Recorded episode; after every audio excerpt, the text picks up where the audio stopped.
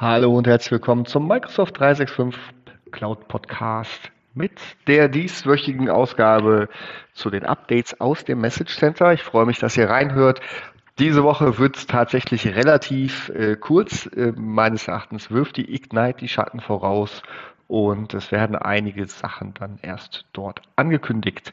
Ähm, ja, fangen wir an mit äh, Microsoft Viva, die neuen ähm, ja, Experience Tools von, von Microsoft und hier gibt es im Viva Insights Modul jetzt die Möglichkeit, Fokuszeiten äh, selber zu verwalten, direkt in der App.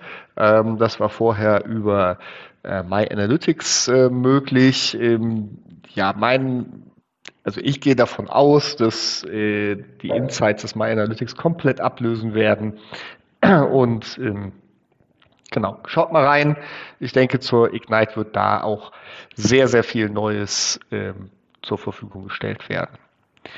Dann gibt es aus dem Bereich SharePoint neue Templates und zwar im Retail, Non-Profit und Healthcare Bereich. Das heißt, wenn ihr aus dem Bereich kommt, äh, habt ihr hier vorgefertigte Template, Templates, die ab Mitte Oktober im Target Release und ab November im Standard Release zur Verfügung gestellt werden.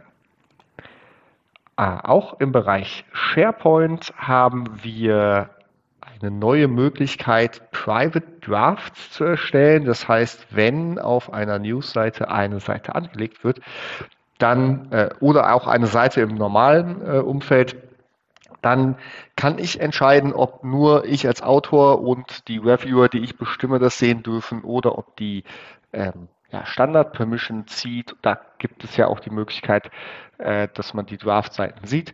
Ich denke, es ist im Wesentlichen gut für größere Seiten, dass man da ähm, ja keine Nutzer verwirrt, äh, die vielleicht Content sehen, der noch nicht freigegeben ist. Dann ähm, haben wir aus dem Bereich OneDrive ähm, die Möglichkeit, äh, Fotos zu editieren. Ähm, klar, die müssen dann dort auch liegen. Äh, ich bin der Meinung, das Feature wurde schon angekündigt. Ähm, Achso, ja genau. Wir können die editieren. Jetzt sind auch Filter möglich. So, jetzt sehe ich den, den Unterschied. Alles klar. Äh, also es sind auch Filter möglich jetzt in, in OneDrive für die normalen Nutzer.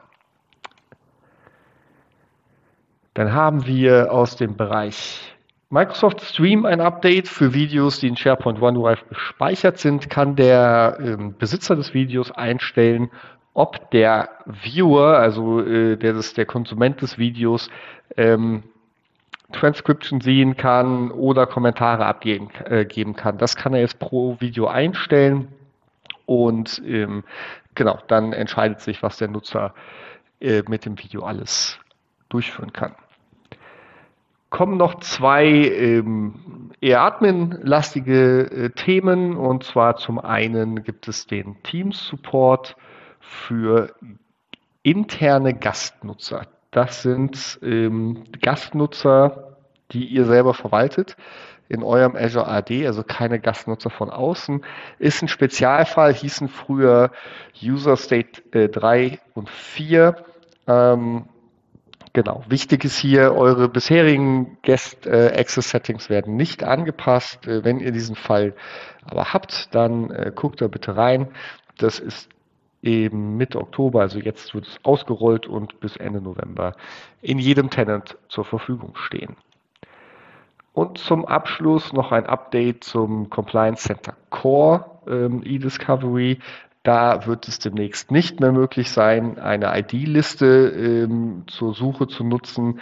Ich denke, ähm, der Use Case ist nicht oft genug angewendet worden. Das heißt, äh, Microsoft ähm, ja, äh, ich gucke gerade bis wann, äh, bis Ende November wird die Funktion ähm, ja, ausgebaut aus dem Core eDiscovery. Also wenn ihr es nutzt, dann stellt euch bitte darauf ein, äh, ja, eure Suchen dementsprechend anzupassen. Das war diese Woche ein kurzer, knapper Podcast, eine kurze, knappe Episode. Ich wünsche euch ähm, viel Erfolg diese Woche und wir hören uns beim nächsten Mal.